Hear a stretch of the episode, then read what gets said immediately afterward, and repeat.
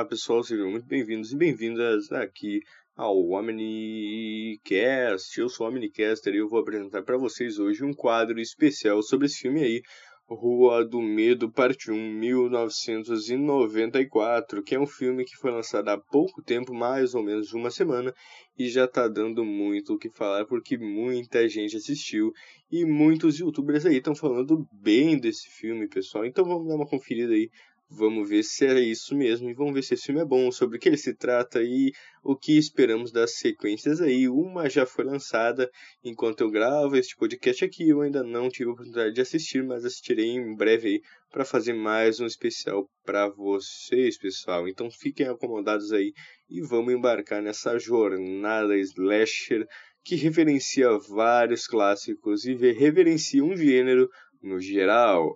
E agora que vamos à direção desse filme, que é conduzido pelo Liv Janiak, com roteiro do mesmo e um outro cara aí chamado Phil Graziadei. E no elenco nós temos Maya Hawke II, Charlene Moy, David W. Thompson, com o título original de Fear Street, Fear Street, na verdade, 1994, recebendo mais um leve subtítulo aí no Brasil, que é Parte 1, porque brasileiro adora aumentar o título de filmes. Mas enfim, esse filme aí foi lançado em 5 de julho de 2021 aí na plataforma vermelhinha chamada Netflix, possui 1 hora e 45 e é do gênero terror, e é uma clara adaptação da série de livros de mesmo nome de R.L. Stein. Pessoal, R.L. Stein vocês devem conhecer pela série de livros Crônicas de Goosebumps. E o R.L. Stein é um cara que é famoso por escrever livros de terror mais voltados aí para o público adolescente e para o público juvenil, ou seja, é um terror mais leve, focado aí nos adolescentes mesmo, umas histórias que remetem mais a esse universo aí também.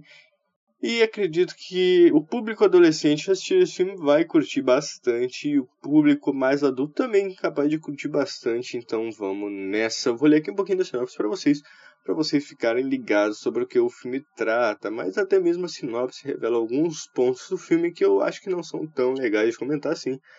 Então eu vou, vou, vou dar uma resumida aqui. Então, logo no início do filme acontece uma morte, isso aí não chega sem spoiler, porque ela acontece em um minuto.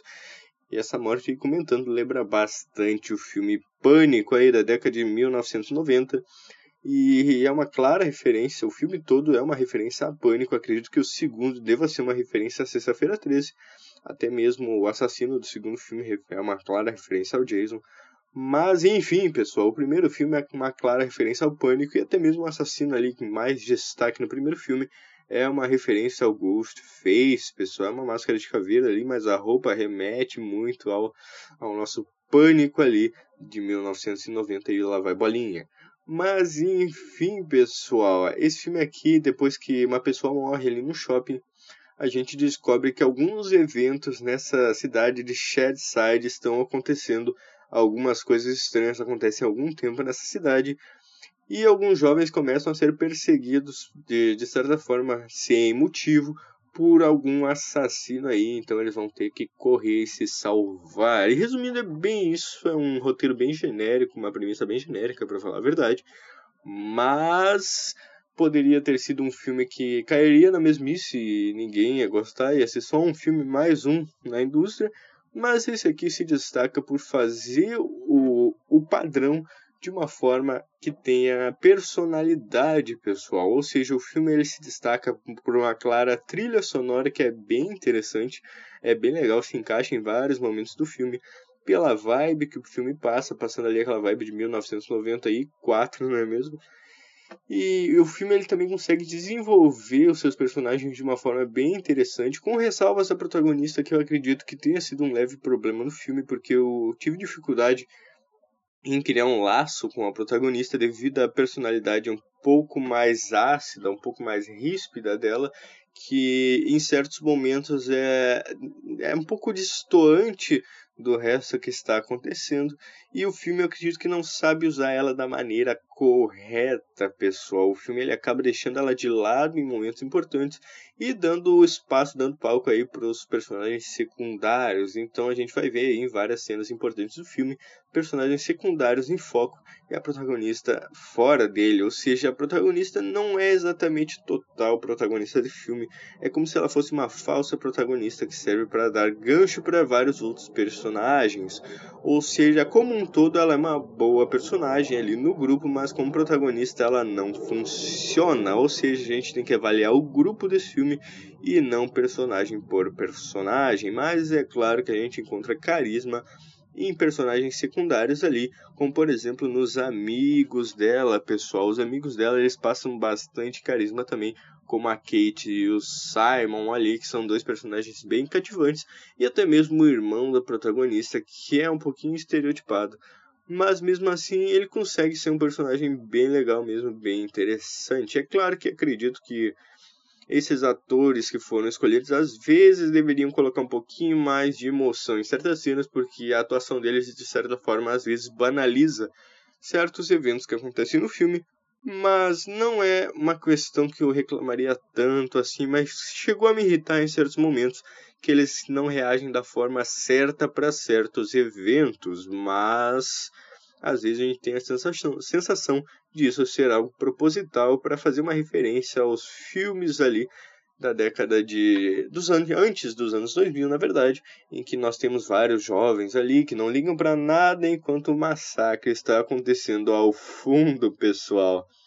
E esse filme aqui poderia também ser mais um filme de slasher sem graça nenhuma, mas ele consegue trazer um background, uma história que nos instiga a querer descobrir o que está acontecendo, pessoal. Ou seja, esse background por trás do que está acontecendo é muito interessante e rouba a maior parte da atenção do filme, nos trazendo para essa curiosidade e vontade de descobrir aos poucos ali junto com os personagens do filme, pessoal. Então, por isso, eu acho que esse é um dos grandes pontos que o filme ele não se baseia apenas é, em copiar o gênero slasher trazer um slasher genérico, não, longe disso. Ele traz um personagem interessante de fundo que a gente quer entender sobre e traz esses slashers aí fazendo referência a vários personagens de outros filmes famosos da década de 80, 70, 90. E, e, por isso é um filme que ele consegue ser bem interessante, pessoal. E é um filme que ele é bem divertido se assistir ele tem um ritmo bem frenético e ele não é padrão mesmo tentando ser, ele consegue subverter algumas coisas, consegue girar a roleta e transformar o que poderia ser algo que você vai assistir e vai ficar enjoado com algo que você vai assistir e vai ficar divertido. E por vezes, digo por vezes, um filme pode até mesmo ficar boquiaberto com o que acontece. Então esse filme aí ele mesmo sendo um primeiro filme de algo que vão haver é, mais dois filmes, ele consegue é, ter uma história própria fechada ali. A gente consegue entender tudo o que está acontecendo, mas é claro, eles não são bobos e eles colocam é, pequenas pistas para serem descobertas mais à frente, pessoal. E isso é muito interessante também. Ou seja, é um filme que, claro, como os outros filmes vão se passar em anos anteriores, isso a gente já sabe eles vão servir como uma explicação que vai ir fechando cada ponta aí desse universo e isso vai ser bem interessante mesmo. E como eu disse, é um filme mais focado em adolescente, até mesmo por ser do R.L. Stein, mas mesmo sendo focado nesse público, ele ainda consegue passar alguns momentos de tensão com uma trilha sonora que consegue ser angustiante e também, é claro, com histórias e backgrounds e, e, várias coisas ali, até mesmo com relação aos slashers, que conseguem ser bem bizarras e assustadoras. Ou seja, o clima do filme se mantém